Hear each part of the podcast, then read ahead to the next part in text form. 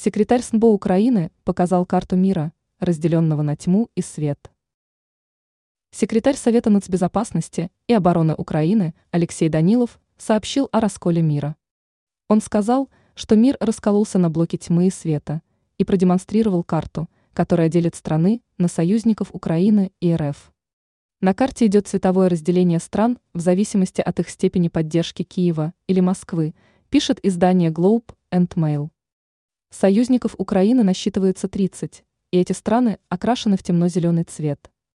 Страны, которые Киев считает ненадежными, а их на карте 64, окрашены в светло-зеленый цвет. Девять государств, поддержка которых обращена к РФ, отмечены ярко-оранжевым. Страны, которые склонны играть за обе стороны, выделены на карте синим цветом.